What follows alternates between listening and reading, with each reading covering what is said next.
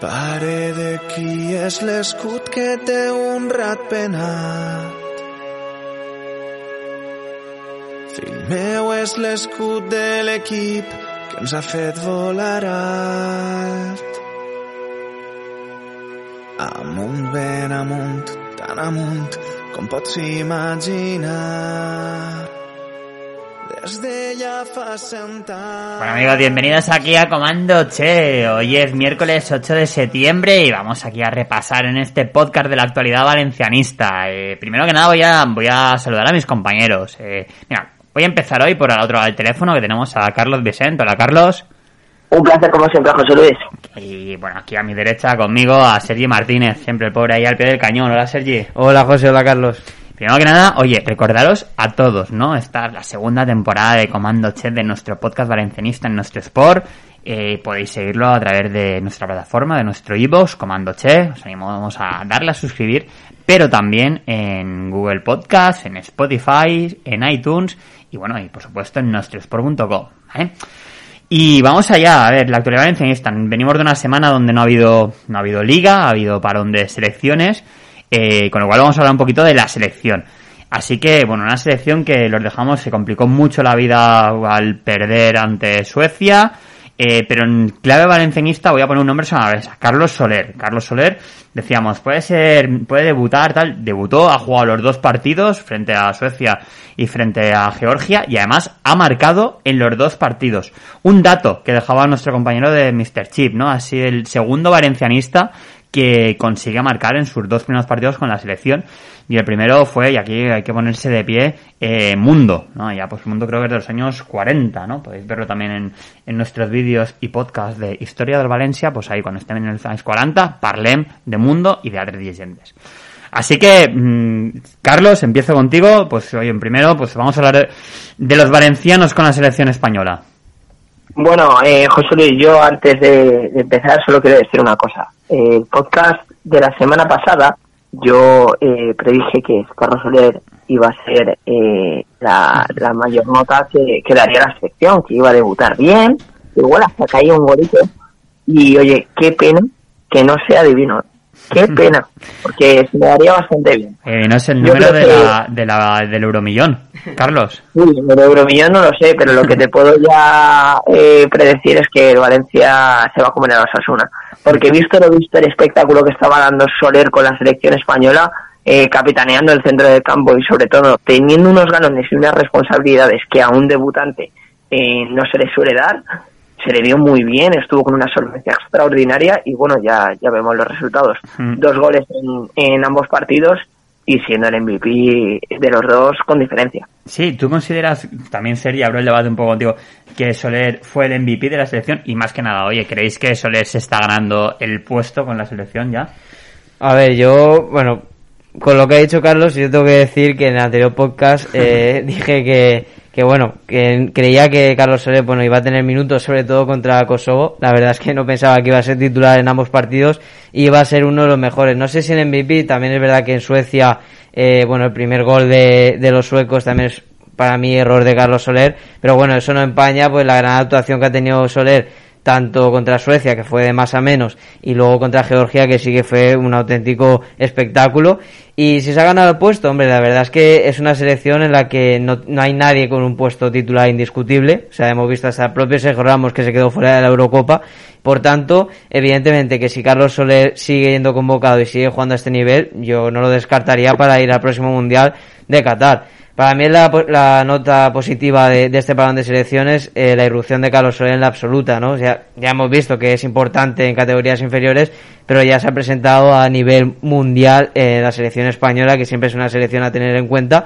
Entonces, pues bueno, eso es positivo para el propio jugador y también pues para el Valencia Club de Fútbol y para España, obviamente. Bueno, dices para Qatar, a, a ver si consigue la selección española clasificarse, ¿no? Porque Esa es otra. Creo, ¿Cómo está? Ahora no lo tiene del todo fácil, ¿no? De hecho, lo tiene bastante complicado la clasificación directa. Sí, exacto. La clasificación directa ahora no depende de ellos. Ahora Suecia la que va a primera. Bueno, es que España tiene dos partidos más, pero bueno, lo lógico es que Suecia gane. Aunque yo creo que el partido contra Grecia es el que partido que Suecia puede perder ahí puntos en el camino y España volver a recuperar ese liderato si España no falla. O sea, España ya no puede fallar, no tiene margen de error en los partidos que le quedan. Entonces ya veremos qué hacer los suecos. Si no, eh, España tendría que jugar dos eliminatorias en una repesca que podría estar bastante complicado, se le podría complicar mucho las cosas que no estuviese para no estar en el Mundial de, de Qatar. Hmm. Oye, y os ha sorprendido porque estamos hablando de Soler, eh, esta faceta goleadora, porque bueno, co- recordemos contra Alavés metió un gol precioso de espuela y con la selección dos partidos, dos goles. Está el tío on fire. Sí, hombre. de- Bueno, Mm. Carlos, Carlos, di. Yo creo que Soler está ahora mismo en el momento más álgido de su carrera. Sí que es verdad que cuando debutó en aquel 2017, creo recordar, contra Real Sociedad, vimos a un Carlos Soler brillante, con mucho desparpajo, y ahora se le ve más asentado, con más experiencia y sobre todo con un liderazgo en el Valencia que el año pasado no lo tuvo y que ahora se está viendo a, a un nivel altísimo. Yo creo que la calidad de Carlos Soler ahora está brillando por encima de todo y sobre todo tenemos fútbol para rato con él. Mm. Bueno, pues oye, de, de una magnífica noticia, ¿no? Por también yo, yo creo que todos nos hace, nos ilusiona ver cómo va creciendo el jugador y, y eso, pues oye, que vaya creciendo con tu equipo, ¿no?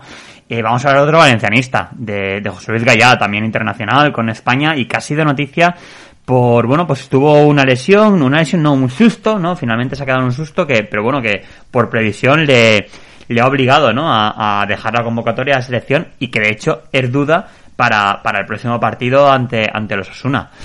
Eh, no sé, ¿qué os ha parecido? ¿Qué, qué, alcance creéis que jugará Gallá? ¿Qué alcance creéis que va a tener esta lesión? ¿O este susto? ¿Y qué os ha parecido el desempeño de Gallá con la selección? A ver, yo creo que en cuanto a Gallá, bueno, eh, es un jugador que tiene la mala suerte de que tiene delante a Jordi Alba, aunque yo creo que perfectamente eh, puede ser titular en esta selección española. De hecho, para mí lo sería a día de hoy. Pero eh, la lesión sí que es verdad que por suerte para Valencia, para él, se ha quedado en un susto. Finalmente parece que no va a estar pues dos, tres semanas, que es lo que primeramente se preveía de baja. Yo, en cuanto a esforzar, no sé cómo estará el futbolista, cómo se encontrará. Eh, con la información que tenemos eh, y sin saber eh, la opinión del jugador, hombre, yo la verdad es que no forzaría. Creo que Valencia puede tener ahí un sub, puede tener a Lato, que también está duda para el partido Sasuna, pero no sé, puede poner ahí también a Fulquier, el recién fichaje del Valencia, en esa posición y no arriesgar a que Gallao se pueda lesionar, porque recordemos que, que lleva un calendario de partidos eh, muy alto y que viene un mes muy difícil para, para el Valencia Club de Fútbol. Mm. Bueno, ¿tú también crees que va a ser ahí pues conservador Bordalás y si no lo ve claro, si tiene un, el menor, la menor duda, pues guardar a Gallá para futuras envites? Yo creo que yo pienso lo mismo que, que Sergi, sabiendo que puedes tener un, un reserva, un sustituto de Gallá en, en el mismo puesto en el que juega, yo ahorraría disgustos porque visto lo visto el calendario tan exigente que tenemos para este septiembre y octubre, eh, tenemos que, que tener a, a todos eh, al máximo y sobre todo eh, a Gallá, que sabemos que cuando encadena lesiones o fuerza eh, suele recaer rápido, eh, tenerlo entre algodones. Hay que cuidar a nuestro capitán y si no se puede forzar contra los Asuna, yo creo que tendremos reemplazos de sobra. Mm. Oye, y fíjate, simplemente un comentario de uno que ya no es valencianista, pero bueno, él dice que es valencianista, yo me lo creo. Eh, estoy hablando de Ferran. De Ferran, yo no sé vosotros, pero a mí me da la sensación de que le está yendo muy bien la Premier en la Eurocopa. La gente se metió un poquillo con él, posiblemente no fuera los más brillantes, aunque mi opinión personal es que cuando jugó yo creo que lo hizo mejor de lo que daba la sensación, que sí que aportaba ese desborde y rapidez que siempre ha tenido. Y Ferran creo que es un tío que, que está ahora también en un momento, o sea, que está camino de convertirse en un futbolista top a nivel mundial. O esa sensación me está dando a mí, de, digo, este tío, decir, madre mía, va como un cohete. Que, que no sé, qué valoración así del desempeño de Ferran. A mí Ferran Torres ya desde su último año en el Valencia me, me encantó. De hecho creo que está viniendo bien, como tú dices, está en la Premier y también pues tener un entrenador como Guardiola, que es uno de los mejores del mundo, que le está ayudando a crecer. Yo creo que en cuanto a la Eurocopa, creo que se le recaían las responsabilidades por no meter goles, porque España siempre, esta última generación, pues le falta un delantero top, pero Ferran Torres no es eso. Ferran Torres sí que lo estamos viendo en el City jugar de segundo punta, pero no es, un goleador como puede como podía ser en su día David Villa o no sé, por ejemplo, ahora pues Soldado, alguno así, o Morata, el propio Morata, que sé que tiene que meter los goles. Entonces, eh, Ferran Torres yo creo que está llamado para ser uno de los mejores jugadores de la selección española en los, próximos años. No sé si del mundo, porque estamos ya hablando de palabras mayores, pero sí un jugador top a nivel mundial. Y yo creo que Ferran Torres hizo bien en marcharse el Valencia. Puede que esto sea una, una impopular ¿no? opinión, pero yo creo que, que hizo bien, se está demostrando y por supuesto me lo creo que es Valencia, o sea, es valencianista, es de Follos y es valencianista que, que se puede ver eh, cuando era pequeño y bueno, pero es, es el fútbol y esto pasa. Oye, Carlos, eh, ¿tú crees que Ferran Torres va a ser titular, va a contar a ser un hombre importante para Guardiola con el City? Yo creo que sí, yo pienso que sí, pero sobre todo eh, el protagonismo que le está dando ahora Guardiola es de un rol más de revulsivo. Entonces, esto está creando en Ferran Torres una proyección enorme de un futbolista que puede ser en un futuro que viene de tapado, porque pese a que creyemos que en la Eurocopa podía hacer más, que también pensábamos que podía ser el líder de la selección, se llegó a decir, yo pienso que Ferran, generación del 2021 años, y lo que está haciendo bien con el City eh, puede ser que en el Mundial de Qatar o en la Eurocopa de Alemania eh, veamos a, un Ferran superlativo, a un Ferran con más gol y sobre todo con un desborde y, un desencaro que tiene eh, abismales. Y si eso lo sabe potenciar Guardiola, que le está guardando muy bien los tiempos, eh, puede llegar a un, desarrollar un monstruo en la delantera eh, que marque una época. Bueno, oye, pues eh, fíjate que, los valencianistas y los valencianos eh, están siendo importantes ahora en esta etapa de la selección, ¿no? yo creo que a, mí me encantó y creo que lo retuiteamos en nuestro sport la foto que subió la Federación Española con los cuatro valencianos, ¿no? Que estaba, pues, eh, Gallá, Soler, Albiol y, Ferran. Y bueno, a mí me pareció una foto muy guay. así que bueno, veamos, ¿no? A ver si la selección consigue tiene el próximo enfrentamiento ante Kosovo, consigue finalmente conseguir esa calificación para, para Qatar y que los valencianos y los valencianistas, pues bueno, sean importantes, Dicho lo cual, a ver, Carlos, vamos a, dejamos la selección de banda y vamos a centrarnos ahí en nuestra Valencia. Ahora, eh, el último podcast estuvimos sobre todo repasando el mercado de fichaje, pero lo hicimos, claro, el día 31, el día de que cerraba el mercado de fichaje. Estábamos ahí al pie del cañón, pero claro, cuando te lo llené a última hora, nosotros ya habíamos hecho el podcast. Así que se han, producido, como ya todos sabemos, dos nuevas incorporaciones para Valencia. Nosotros hicimos un vídeo en YouTube, ¿no? Os animo a que, a que lo veáis, donde valorábamos, ¿no? El mercado de fichajes de Valencia Club de Fútbol. Yo, Carlos, te quería preguntar por estos dos, por Elder Costa y por Hugo Duró. ¿Qué te parecen? Bueno, yo creo que eh, son la antítesis en uno y el otro, más que nada porque Hugo Duro viene de petición de, de Bordalás, Hugo Duro que no sabemos qué papel va a jugar en este Valencia, yo creo que tendrá un rol similar al de Sobrino, y Elder Costa, un jugador que en el Leeds United no estaba teniendo un papel tan importante como se esperaba de él, que tuvo hace tres temporadas, que estuvo a un gran nivel, pero aún así, claro, es un refuerzo para el Valencia y todo lo que llegue bien está. Pese a ello, se ha visto una, una eh, un esfuerzo máximo en el jugador eh, procedente del Leeds, porque ha hecho entrenamientos en privado, eh, los días que tenía de vacaciones se ha puesto a entrenar, en este parón de selecciones ha vuelto a los entrenamientos en solitario, y claro, yo creo que eso el entrenador lo ve positivo, y visto lo visto en las imágenes del otro día que sacaban nuestros compañeros de Deportes Cope, la intensidad que impregna en, en cada entrenamiento Bordalás, con los chillidos, con los ánimos, con las críticas, con esa frase mítica de 2-1, yo creo que hay muchos goles eh, procedentes de técnico Che. Yo creo que los dos refuerzos que vienen van a, hacer un gran papel eh, estando en el rol en el que pueden estar. Bueno, yo, José, ya, bueno, ya lo dije en el vídeo que se puede ver en YouTube, en nuestro canal.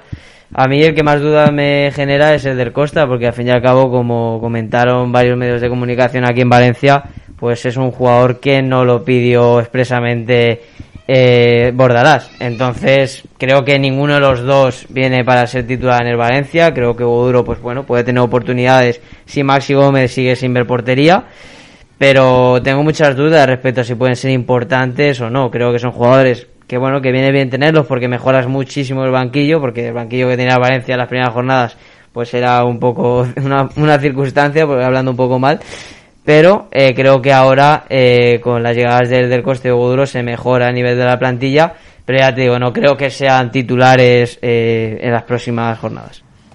Bueno, la historia nos dice que los enfrentamientos entre Osasuna y Valencia, bueno, son complicados, ¿eh? ha ido regular. Mira, eh, bueno, han enfrentado hasta en 76 ocasiones, de las cuales fuera de casa, en el Sadar, bueno, en casa de los Osasuna, se han enfrentado en primera división, ¿vale? En 38 ocasiones, de los cuales eh, el Valencia ha vencido en 10, ha empatado en 13 y ha resultado derrotado en 15. Con lo cual, pues bueno, siempre es complicado, ¿no? Estos viajes a Pamplona y las últimas temporadas además el Valencia ha cosechado pues bueno las dos últimas dos sendas y contundentes derrotas ¿vale? con todo esto pues bueno eh, Carlos cuéntanos tú qué esperas pues con estas cartas decirnos cuál sería vuestra previa qué partido esperáis encontrarlos Carlos Hombre, yo la verdad es que eh, no me veo tan tan positivo eh, pensándolo con, con la cabeza porque desde el 2012 llevamos sin ganar en Liga. Un 2012 donde ganamos 0-1 con un gol de Roberto Soldado. Ha llovido un poco desde aquella fecha. Pese a ello, el Valencia lleva 12 partidos sin ganar fuera de casa en Liga. Lleva 4 empates y sobre todo 8 derrotas. El Valencia pierde mucho fuera. Aún así, con Bordalás, no sé el, el, rol que tendrá el equipo, si saldrá como sale en casa, a morder, a ganar, a competir todo el partido, o si tendremos otro, otro partido eh, aberrante como fue el del Granada, un 1-1 que nos encontramos un gol de penalti, que estábamos un poco contra las cuerdas y que no sabíamos si, si lo podíamos sacar adelante el partido contra Granada.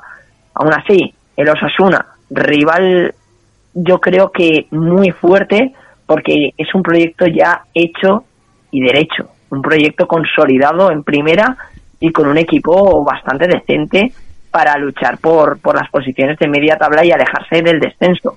Viene de ganar al Cádiz, en Osasuna, en un 2-3 de una remontada heroica en los últimos minutos del partido, pero previamente los dos choques que habían tenido en Liga anteriormente han quedado 0-0.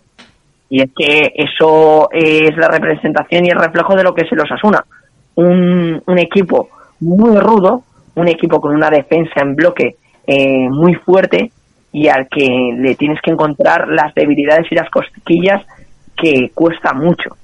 Entonces el Valencia el pasado año le, le ganó el Osasuna al Valencia 3-1, recordamos en el Sadar, eh, con el gol de Gameiro en la primera parte que, que nos remontaron fácil 2-1 y después el 3-1, otro partido aberrante de, de Javi Gracia y que yo creo que este año pueden cambiar las tornas con Bordalás. Aún así, jugadores a destacar de los Osasuna tenemos a Lucas Torro, un centrocampista defensivo muy bueno, Rubén García, viejo conocido de la tierra eh, con pasado levantinista. Y sobre todo un nombre que yo siempre lo tengo en la recámara cuando, cuando juega el Valencia y cuando en el lateral derecho hemos tenido tantos problemas, Nacho Vidal. Yo creo que eh, las cartas eh, están servidas y a ver ahora cómo juega cada equipo eh, su, su baraja, pero aún así el partido yo creo que va a ser rocoso, duro y tengo un hilo de esperanza. Bueno, yo cuando, bueno, creo que ya lo ha dicho todo Carlos, ¿no? Solo añadir que, bueno, pues evidentemente cuando se va a Sadar, pues es un campo que aunque sí que es verdad que no va a estar lleno por el tema de, de la pandemia, creo que la gente, el público que vaya a estar va a apretar mucho, es un campo que, que eh, cuesta ganar, sí que es cierto, como ha dicho Carlos, que los dos últimos, los dos primeros partidos de liga que jugaban en casa, tanto contra el Celta como contra el Español, acabaron en un 0-0, pero bueno, es un partido que el Valencia va a tener que, que ser muy fuerte defensivamente, un partido en el que como siempre que se viaja al norte, eh, los centros laterales hay que tenerlo muy en cuenta porque bombardean al área, también el Osasuna tiene dos jugadores adelante que puede jugar, como puede ser el caso de Budimir, o también puede jugar el propio Chimi Ávila, ¿no? que también lo conocemos, y Quique García, que está siendo la sensación de, Osasuna esta temporada, que sobre todo, no sé otra cosa que tendrán, pero en el balón aéreo son auténticos killers y muy buenos, entonces el Valencia tiene que estar muy atento. Y bueno, si repasamos los dos últimos partidos del Valencia en el Sadar, pues son un auténtico desastre. Yo creo que el Valencia ha cambiado porque tiene entrenador, no como en los dos últimos partidos, tanto con Celades como con, con Javi Gracia, como ha dicho Carlos. Entonces creo que el Valencia tiene que estar muy bien centrado eh, defensivamente y aprovechar las que tenga, que seguro que tiene, porque los Asuna atrás tampoco es que sea un equipo muy, muy fiable. Mm, Oye, Carlos decía que él sí que tiene un hilo de esperanza. ¿Tú también? Yo siempre, yo con Bordalás en el banquillo siempre hay esperanza. Yo creo que el equipo está bien trabajado, creo que defensivamente el equipo ha mejorado muchísimo respecto al año anterior, se ha visto los tres primeros partidos y creo que adelante, si Máximo está acertado, sigue sigue en este momento de forma, creo que el Valencia tiene muchas opciones de, de sacar algo positivo de, de Osasuna. También hay que tener en cuenta que este es el partido clave, porque luego te viene Real Madrid y luego vas al campo de Sevilla. Entonces es un partido más importante de lo que, de lo que parece. Claro, claro, me acuerdo del podcast pasado, ¿no? Eh, Comentaba Jorge, es verdad, decir, que hemos tenido tres rivales muy buenos, pero que tal vez no, no son de los más, de los que más te van a exigir en la temporada, aunque hay que ganarles, el Valencia lo ha hecho brillantemente. Ya nos vienen tres rivales, pues este Osasuna, Madrid en casa, eh, bueno, ahora hablamos con, con el gente y luego Sevilla que, que, bueno, y luego Atleti y Bilbao. Fíjate, es que nos viene ahí un ciclo de cuatro partidos que realmente sí que vamos a ver este Valencia si tiene opciones de, de luchar por Europa o no, o se va a quedar ahí a, a, mitad tabla. A ver, no, todo empieza con los rojillos. A ver si, bueno, pues podemos ahí a, a hilar un buen partido y sacar algo positivo de, del Sadar. Y, oye, eh, con todo esto que estamos diciendo, con la posible baja de, de eh, ¿qué on, con, los nuevos fichajes, ¿cuál es el once que creéis que va a llevar Bordalas para, para este partido? Sé que es una pregunta difícil, aquí entramos ya en la ciencia ficción, pero bueno, vosotros yo veo que normalmente acertáis, así que ¿tú con qué crees que va a salir, eh, Carlos? Hombre, yo, mi hilo de esperanza eh, está en las individualidades del Valencia que ha conseguido Bordalás conectar en, en el equipo y en el once tipo que, que estamos viendo que sale a morder, que sale a competir como lo hizo contra el Alavés y que si vemos a ese mismo once y esos mismos jugadores con la misma intensidad y con la misma garra, eh, podemos hacer estragos en la defensa rojilla. Yo en portería, lo tenemos claro todos, Georgi Mamardashvili, el georgiano que el otro día eh, estaba disputando también el partido contra, contra España, creo recordar. Yo creo que saldrá de, titular, uh, no hay duda. Y yo creo que sí que es verdad que en el lateral izquierdo tendremos eh, la baja de Gallá, porque como hemos remarcado aquí, eh, no creo que, que eh, Valencia apueste por forzar por él en el calendario tan exigente que, que viene. Entonces a mí me gustaría ver a, a Tony Lato, a Lato que no lo hemos podido ver casi en la pretemporada, que ha estado fuera debido a esa lesión y que me gustaría verlo contra los Asuna, equipo con el que jugó hace dos temporadas eh, cedido. Eh, de centrales yo creo que está claro también, Gabriel Paulista, eh, Omar Alderete y lateral derecho Thierry Correia. Yo creo que no deberíamos ya apostar por ese doble lateral que se ha hablado mucho eh, con Correia adelantado y Fulquier eh, a la derecha, pero eh, aún así es una opción viable para partidos rocosos y que te van a hundir tanto por la banda como los Asuna. Pero es que sabiendo lo que tienes arriba, yo me la jugaría con Correia a la derecha. En la banda izquierda yo creo que debe estar eh, compuesta por Denis Cherichev, está rindiendo muy bien el ruso y ha encontrado otra vez su mejor versión Bordalás. El centro del campo eh, también debe estar claro, Carlos Soler y Guillamón, que Guillamón estuvo muy correcto y muy bien el pasado partido contra el Alavés sosteniendo ese centro del campo en la zona más defensiva. A la derecha yo no tendría dudas, apostaría por Daniel Vaz y delante, sin ninguna duda, Maximiliano Gómez y Gonzalo Gómez.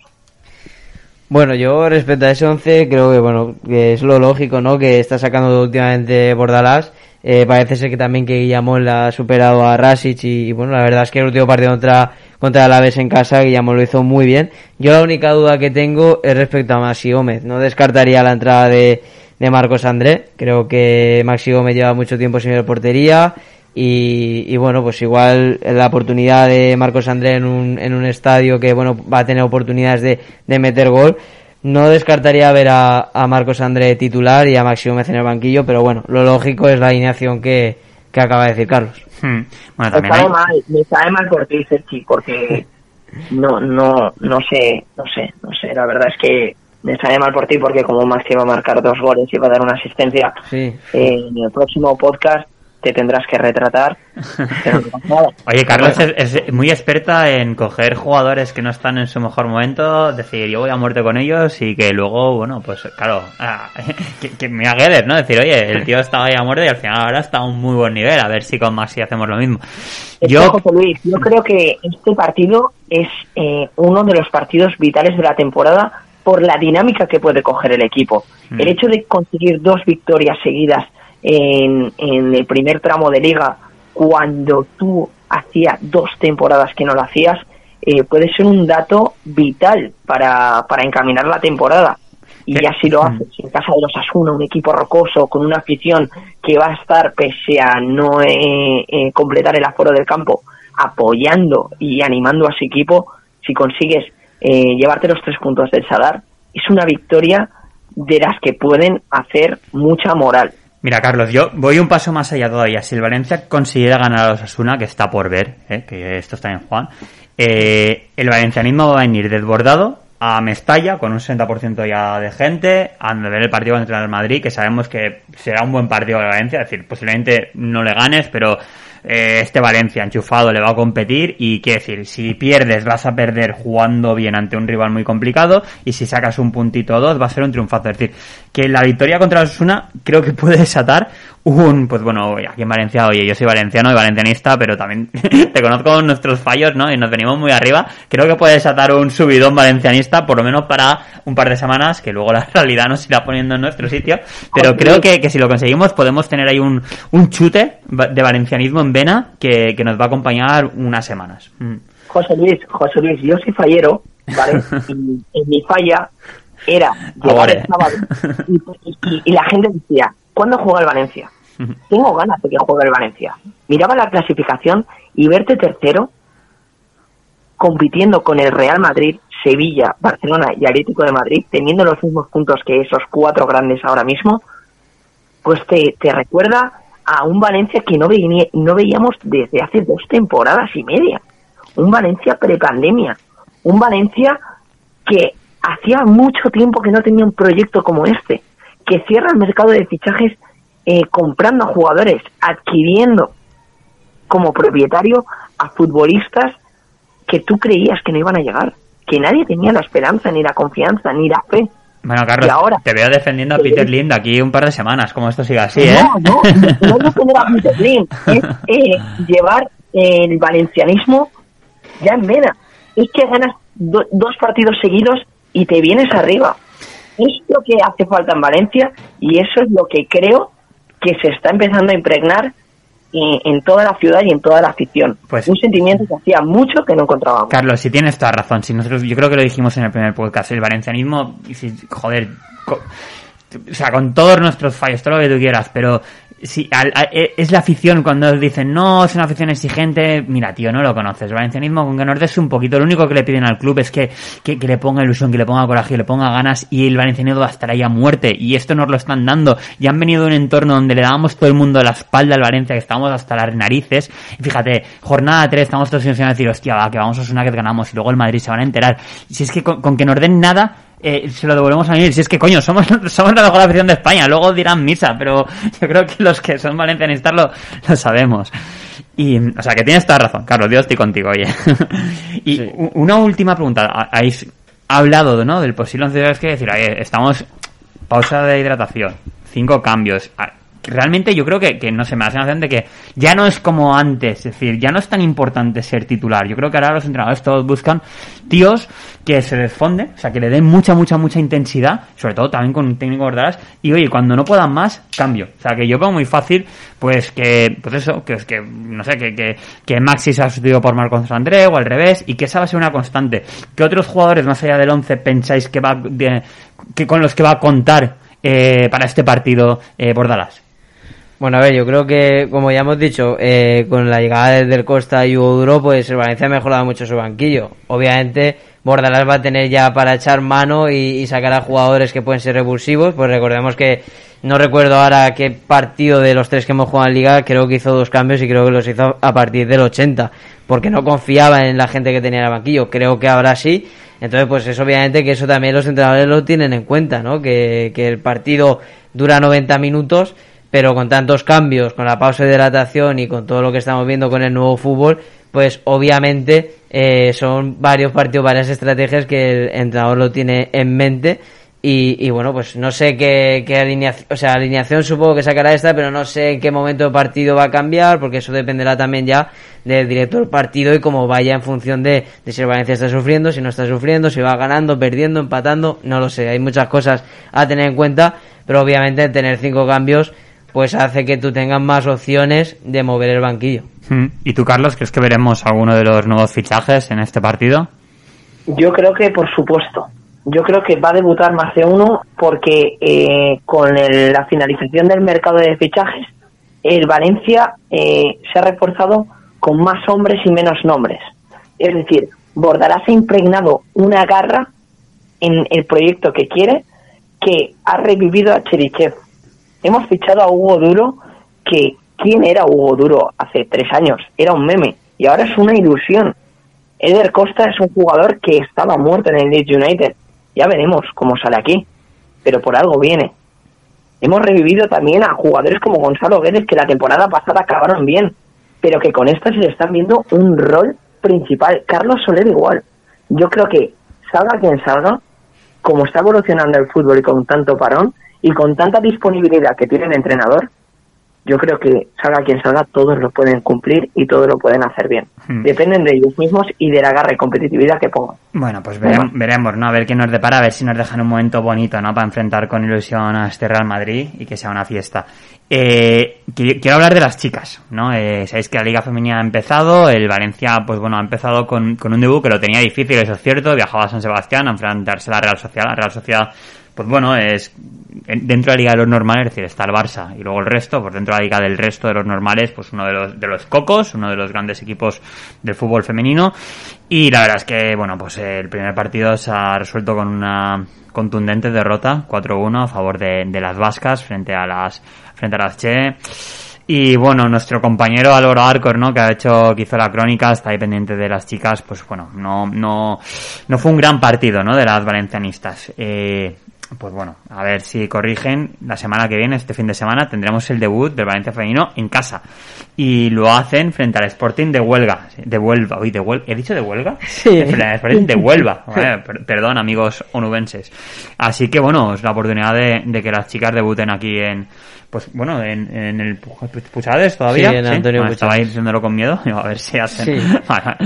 Yo qué sé, digo, como los chicos juegan fuera, igual como a veces juegan en Mestalla. En, Antonio Puchades. Juegan en Antonio Puchades, de hecho la gente podrá asistir. Y, y bueno, sí que es verdad, yo una, una pincelada, pues sí que ese partido contra la Real Sociedad, la verdad es que fue un debut decepcionante, ¿no? Porque al fin y al cabo eh, vimos a un Valencia que no nos tenía acostumbrados, porque sí que es verdad que el, último año, como pasó con el masculino, se fueron jugadoras importantes, pero nos tenía acostumbrados Valencia el año pasado por lo menos a competir y sí que es cierto que en este partido pues ya se te puso muy muy pronto más de cara, ¿no? Por ejemplo, en, en el descanso ibas perdiendo 2-0 y creo que que es un Valencia irreconocible. No sé si es el primer partido de liga, despidió un poquito de, bueno, pues el inicio liguero, pero yo creo que ahora tiene la oportunidad contra un equipo, yo creo que inferior al Valencia Club de Fútbol, de reivindicarse y ofrecerle a, la afición de, del Valencia pues una victoria y los primeros tres puntos. Mm. Pues Carlos, Sergi, no sé si queréis añadir algo más, si nos hemos dejado algo en el tintero de la actualidad valencianista, o si no, eh, decirme, Carlos. Hombre, yo para acabar eh, únicamente quiero decir que, el partido contra Osasuna va a tener pocos goles, visto lo visto con Bordalás a la cabeza de los entrenamientos últimamente, pero que, va a ser un partido muy rudo, un partido que el Valencia lo va a tener muy crudo. Entonces yo eh, me gustaría poner la porra que, siempre hacemos. Muy bien, venga, vamos con la porra, Carlos. Muy bien. Me gustaría apostar porque eh, Maxi se les quitara porque Max hiciera el partido de, que necesita, el partido de la temporada, el partido de su reivindicación y por tanto pocos goles para Bordalás será un 2-1, pues voy a poner un 0-3 a favor del Valencia, como he dicho previamente, con doblete de Maxi Gómez y una asistencia que se dará a Guedes porque lo tengo en el fantasy y necesito que me dé puntos. Pero desde luego, si esto es una porra de estar de repetir resultado, yo creo que coincidirías con, con poca gente, ¿eh? No sé. A ver, bueno, igual, a ver, ahora sería No, no. 0-5. no, no, yo por ahí ya sabes que soy un poquito más, más negativo siempre. Pero bueno, aún así creo que el Valencia eh, va a sumar puntos en esa edad. No veo una victoria valencianista, ojalá, pero voy a apostar por un 1-1. 1-1, va, pues yo digo un 0-1, a mí me has dejado un resultado más o menos fácil. Y bueno, a ver, Jolín, es difícil, ¿no? La historia nos dice que rascar en el Sadar siempre cuesta un montón. Pero macho, a mí también me tiene encandilado este Valencia, así que Así, venga. a mí también, a mí también. Yo, bueno, para acabar de decirte que el Valencia Mestalla ha comenzado ganando 3-1 contra el filial del Castellón, el Castellón B. Así que, Bueno. pues eso la, la nota también positiva para el filial que recordemos que descendió el año pasado. Bueno, machi, con este menuda nube, ¿no? De, de, de euforia valencianista nos despedimos, lo dejamos aquí en lo más alto. Carlos, Carlos Dicen, muchas gracias. Muchísimas gracias, José Luis, un placer como siempre. Nada, Sergi, pues nosotros seguimos aquí. Nada, un placer y ojalá tengáis vosotros razón con el resultado. Muy bien, hasta luego.